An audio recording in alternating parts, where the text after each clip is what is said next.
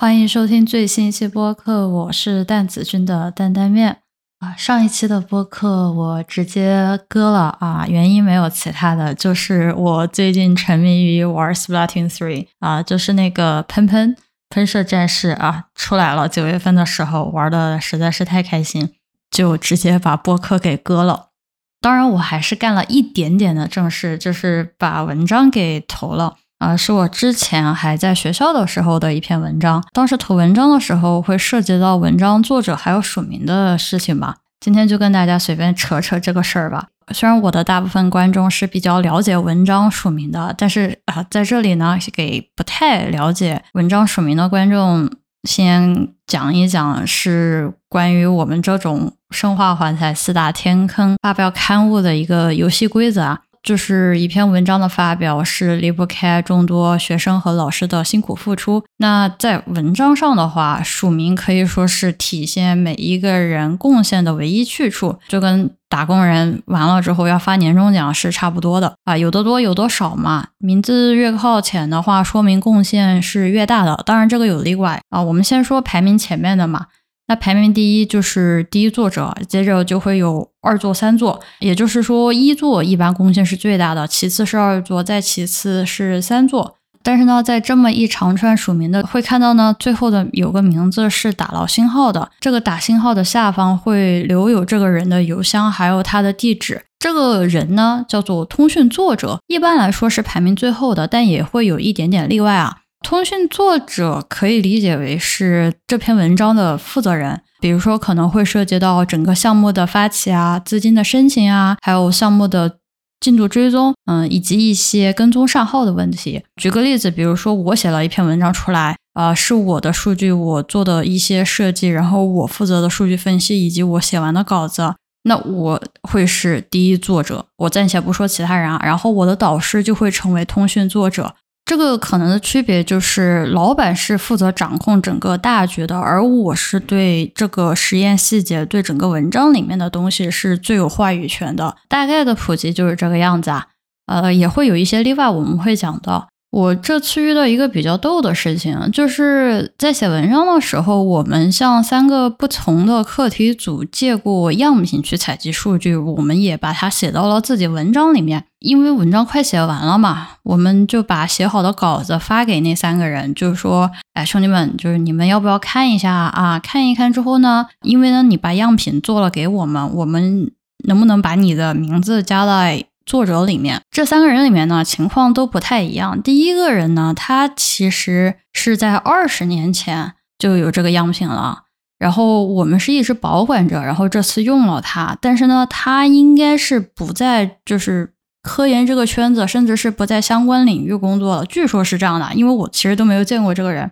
再加上一些比较特殊的原因，我们是直接会默认把他的名字放在致谢里面，就文章里面有一个专门的 acknowledgement，不会在作者名上。另外有两个老师呢，他们是还是在学校里面教书当教授的。有一个老师他看了这个文章之后，发现。有一个人已经是写在 acknowledgement 里面啊，他就说：“那你们只要致谢我就好了，我觉得没有必要就是当作者。”我也觉得 OK，因为他是只提供了样品，而且这个样品是已经合成好了的，呃，然后他也没做其他的，也没有参与交流之类的。我们想呢，那也就算了吧。然后最后一个老师的话是不仅提供了样品，而且也提供了讨论，然后也给了一些建议。哎，完了之后算是。比较有关键意义上的一些信息交流，而且他们最重要的是提供了数据，就是有一部分数据是来自于他们。虽然他们在采集这个数据的时候，一开始是没有想到会有这个用处的，是一个算是比较意外的合作。呃，结果他们也回信说，看到另外一个人是放在致谢里面，没有放在说作者里面，他也觉得说不应该放在作者里面，致谢就行了。我觉得有点不妥。我个人当时就说，能不能再坚持问一下那个老师啊？我们又发了邮件问他嘛，然后他说：“我说，哎呀，我说大概意思就是加一个嘛，不会怎么样的。”但是对方老师还是一个打妹啊，邮件发过来，我说行吧，我说那就最后加在致谢上面啊。说实话，这让我们蛮意外的，因为我至少会觉得说他是提供了比较关键的数据，虽然说啊，一开始大家没有想着这么去用，对吧？而且呢，就是它的那个做的化合物、做的合成、做的那些样品，其实是比较难的啊，需要一些比较牛逼的技巧。我自己承认我是没办法做到的。所以这么看起来，我对文章的挂名的判定是说有没有出力，不管是说是出脑子上的点子呢，还是是出身体上的力气。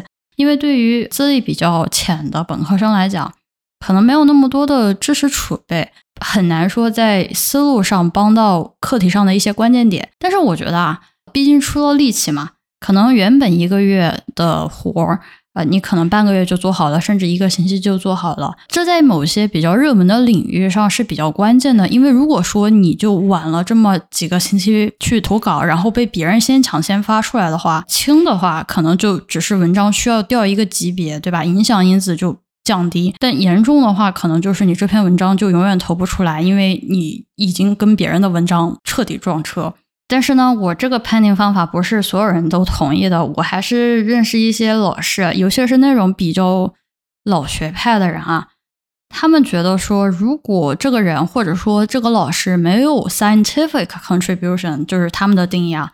那就不能挂名，最多只能算致谢。也就是说，如果你是纯纯出体力活儿，就是负责刷烧杯、洗碗干嘛的，就是他是坚决反对挂名的。读书这么多年，还是围观过这种类似话题的撕逼，是比较精彩的，比较 drama 的。一般来说是年轻老师会对挂名要求没那么高，然后会要求加上说那些出过体力活但是没有参与过讨论的本科生名字。然后老教授就在邮件里面讲说，如果说你加这个本科生的名字，那这篇文章就没了，就不投了。哈，当时 就比较尴尬。还好我不是当事人啊，我也只是围观群众。还有一次我见识到的是关于加测试老师的名字，因为。呃，我们比如说做了样品，需要拜托人去测试，呃，这是一个比较模糊的领域，因为对于一些测试的老师来说，他们是不挂名的，但是就是他会帮你去测这样的东西。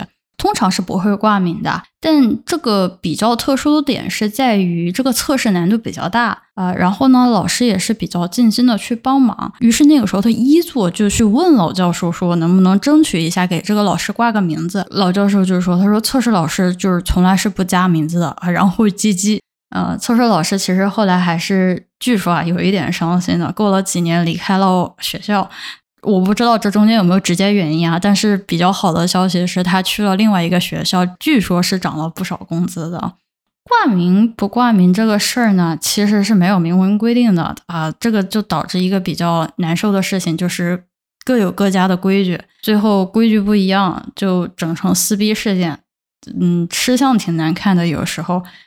呃，围观这种腥风血雨的事情呢，我都有点害怕。我不知道你们遇到过没？那个邮件里面的撕逼真的是很可怕。我比较幸运的是，到我这里没出过这种事情，基本上都是属于纯纯的那种谦让性质，就经常给我整不会了。就是感觉大家都不想署名。我这个文章也不至于是说写的那么烂吧，以至于大家唯恐避之而不及的。就面对这种比较实诚的老板，我也整不懂他们是怎么想的，可能。可能啊，我的猜测是说，呃，我们跟他们的研究领域不太搭边。要是他们挂名了之后被问到说啊，这个文章你是作者之一啊，你是有什么样的贡献，或者说你有讨论到什么样的一些研究的一些看法的话，可能那个老师答不上来。这个是确实是会存在的一个尴尬情况。因为这会是我担心的一个点。如果说我被列到了一个跟我领域不太相关的文章作者名字里面，因为这确实发生在我身上过的。就是一开始的时候，我帮别人装样品，其实没做什么实验啊，没做什么就数据分析都没做，就只是装样品，然后给了我一个三座。实话讲，确实没啥科技含量啊，也没什么特别科学意义上的一些关键因素。但是呢。当时课题就是卡在装样品这个上面，我也这是因为这个操作本身比较复杂，然后呢，我也确实花了点时间和心思在这个上面帮他们搞定了。结果好巧不巧，后来我在工作面试的时候，这篇文章还被问到过。我就很老实的说，我说我本身不是搞这个的，你要问我任何一个就是里面那种研究领域的那种问题的话，我是真一个答不上来。但是我可以告诉你我在哪儿出了力，就我只在装样品这个上面，哎，我是比较有见解的。但是至于测试什么的，嗯，那是跟我没有关系的。一到国内挂名这个事情呢，就肯定不是按照我刚刚说的那么来操作。啊，原因也很简单，文章就是 KPI，名字就在文章上，也就是说，名字在文章上面，那就是 KPI 加一啊，所以能加一个是一个。如果我没记错的话，文章署名个数是没有上限的，所以呢，在一篇文章里面，常常会出现的一个统一的点就是，文章作者特别多，而且就是中国人的名字居多，这两个是常常同时发生的。鉴于国内的科研已经发展了多年啊，现在已经变成了。署名署不署名不是亮点，毕竟这种争论，我觉得在五六年前就已经过了那个阶段。咱们现在的亮点是一作，就是第一作者，大家要争的是第一作者。毕竟在国内默认的话，还是是说只要出了力，总归有自己的名字。但是你说要是名字放在十一二三四五名啊，其实四舍五入也就约等于没有。可能对本科生去申请学校的时候会有用，但是。如果说你要考虑到毕业研究生、博士的话，按照国内的标准，应该是没有任何卵用的。呃，虽然现在会鼓吹说不要以文章做唯一判定标准，但是对于大部分学生来讲，第一作者署名的文章才能够算作毕业的 KPI。实话说呢，写一篇文章其实是真的不容易，对吧？你要做实验，你要处理数据，你要写，然后然后各种各样无穷无尽的事情。如果一篇文章只有一个译作啊，那确实毕业 效率不是很高啊。所以呢，共一就顺其自然发生了啊。共一是什么呢？就是共同一作。毕竟，既然大家没有要求作者最多只能有多少个，那么其实大家对于共同一作啊，就是说这个个数也是没有 上限的。共一本质上也没什么问题，毕竟在一些比较热门、比较高影响研研究领域里面啊。常常会有多个团队共同带头完成的，大家贡献如果说五五开，你一半我一半，那大家你一个一做我一个一做，不是也挺正常的？这是一个没啥好吵的问题。但是三个以上的共一，我就有点看不懂了。就我很好奇的一点是，他们怎么可以三三三开的，对吧？就大家都知道，百分之百除以三都是除不尽的呀。当然，三座现在都已经不算罕见的事情啊，还有呃四个。四个好，其实四个可能还除得近一些，百分之二十五、二十五、二十五。我在想说，你们到底是中国人的数学太厉害了呢？这这种事情能分得这么精致？我见过最多的一座啊是有九个，但我忘了在哪儿，应该是在 Nature Communications 上，还是反正是一个 Open Access 一个开源的刊物上面，九个一座。我在想说，这哪是写文章啊？这分明是在端水。啊，当然，接着就是刚刚讲到的，说在三个公益晚了，这还没有结呢，还有三四个通讯作者。刚刚讲到，比如说我写的文章，然后我可能就会对应一个老板，然后那可能比如说你有三四个译作，你背后都得各有一个老板吧，因为可能是不同的团队。哎，我当时就在想说，那既然通讯是对这个文章的负责人，你们有见过一个项目里面是有？